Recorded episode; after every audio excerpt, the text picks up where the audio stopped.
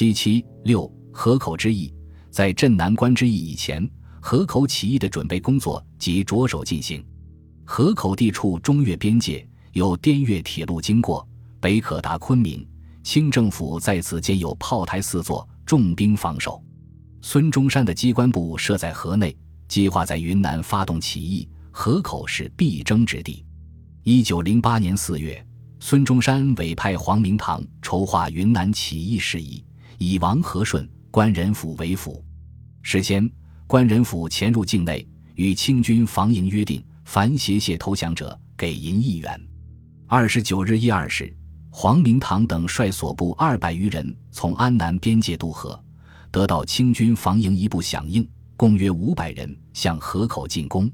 四时占领河口，城内警兵相率反正，清军管带岑德贵等逃入半山炮台，与防务处督办王振邦合力死守。四月三十日，起义军奋力攻山，管带黄元贞投降，王振邦也诈称愿降。暗命亲随射杀上山说降的党人黄华庭，起义军大愤，全力进攻。清军守备熊通用枪压着王振邦，率部反正，清军全部投降。河口四座炮台均为起义军占领，得枪千余，子弹七万发。革命军处死了王振邦，成立云贵都督府。黄明堂以中华国民军南军都督名义出使安民，声称。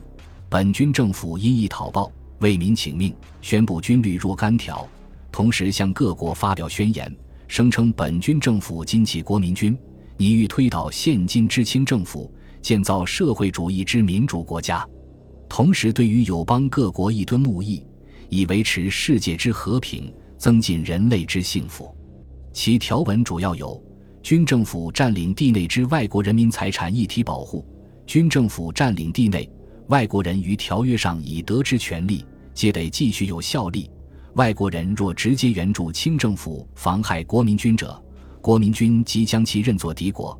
外国人若以战争用品接济清政府，则国民军立即没收之。制定正确的对外政策是保证革命胜利的重要条件。河口于一八九五年后辟为通商口岸，法国政府在这里设立了副领事署。革命军所颁布的条文注意保护外侨的生命财产，反对帝国主义者和清政府勾结是正确的，但是完全承认外国人于条约上已得之权利，则是对帝国主义过分的让步。义军得到了河口商人和越南华侨的资助，河口商人资助一千七百余元，越南华侨资助四千余元，并运来大米四百余包。五月二日。关仁甫率军四百人左驱曼号，准备进兵各旧，攻取蒙自，一路连克巴沙、田房、安定、新街、万和等地。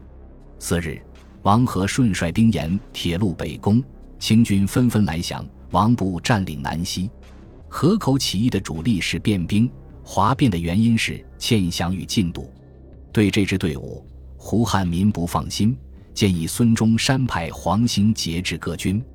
五月三日，孙中山在新加坡电委黄兴为云南国民军总司令。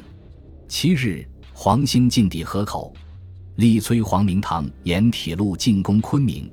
黄明堂担心粮食不济，犹豫迟疑。黄兴焦急，准备亲率各军前进。黄明堂仅派兵百人，由于缺乏思想基础，行军不到一里，士兵便向天开枪，齐呼疲倦。再行半里。便一起哄散，黄兴无法，只好折回河口，派人至前敌找王和顺商量。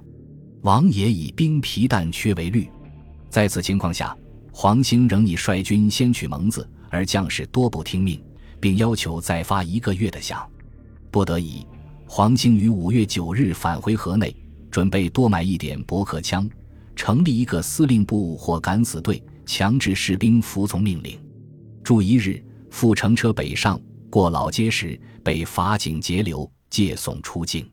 河口起义过程中，清政府曾多次向法国外务部交涉。五月六日，法国政府表示自当竭力相助。二十一日，法国驻蒙自带领事罗和 a r r o 声称，尽快结束目前的骚乱实为之要，否则它会给我们带来不祥的后果。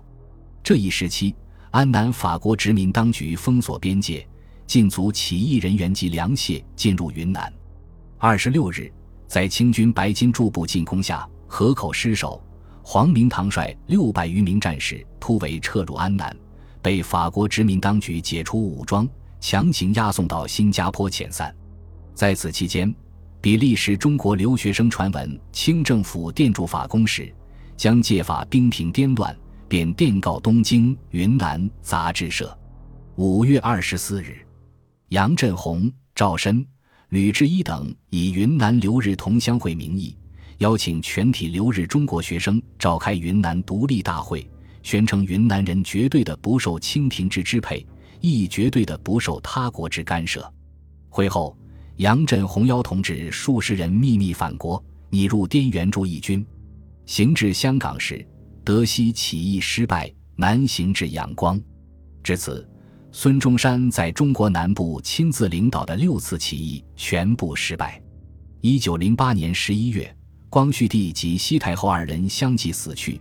杨振宏曾联络土司刁春元，计划于十二月二十三日在永昌起义，也未成事。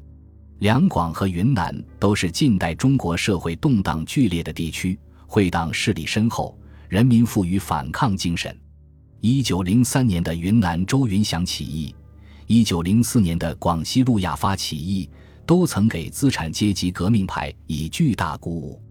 这一地区距离清政府的统治中心遥远，统治力量相对薄弱，又有漫长的海岸线或国境线。便于从国外输入饷械和人员，因此孙中山选择这一地区作为起点之地。但是他没有看到，由于清政府的残酷镇压，这一地区人民群众的自发斗争形势到一九零七年前后已经转为低潮，加上革命派又不善于发动群众，未能把推翻清朝政府的革命斗争和当地人民反对封建压迫、剥削的斗争结合起来，这样。起义就只可能在个别地方突破，而不可能有大片区域的发展，必然无力抵御清军的四面围攻，也应付不了外援断绝后的艰难局面。孙中山在南部地区发动的多次起义，既没有从根本上威胁到清政府的生存，也没有在更广大的范围内扩大革命的政治影响，而起义的连续失败，却使部分革命党人产生了沮丧情绪。加深了他们对孙中山领导的怀疑和不满，成为此后同盟会上层涣散和分裂的重要原因之一。本集播放完毕，感谢您的收听，喜欢请订阅加关注，主页有更多精彩内容。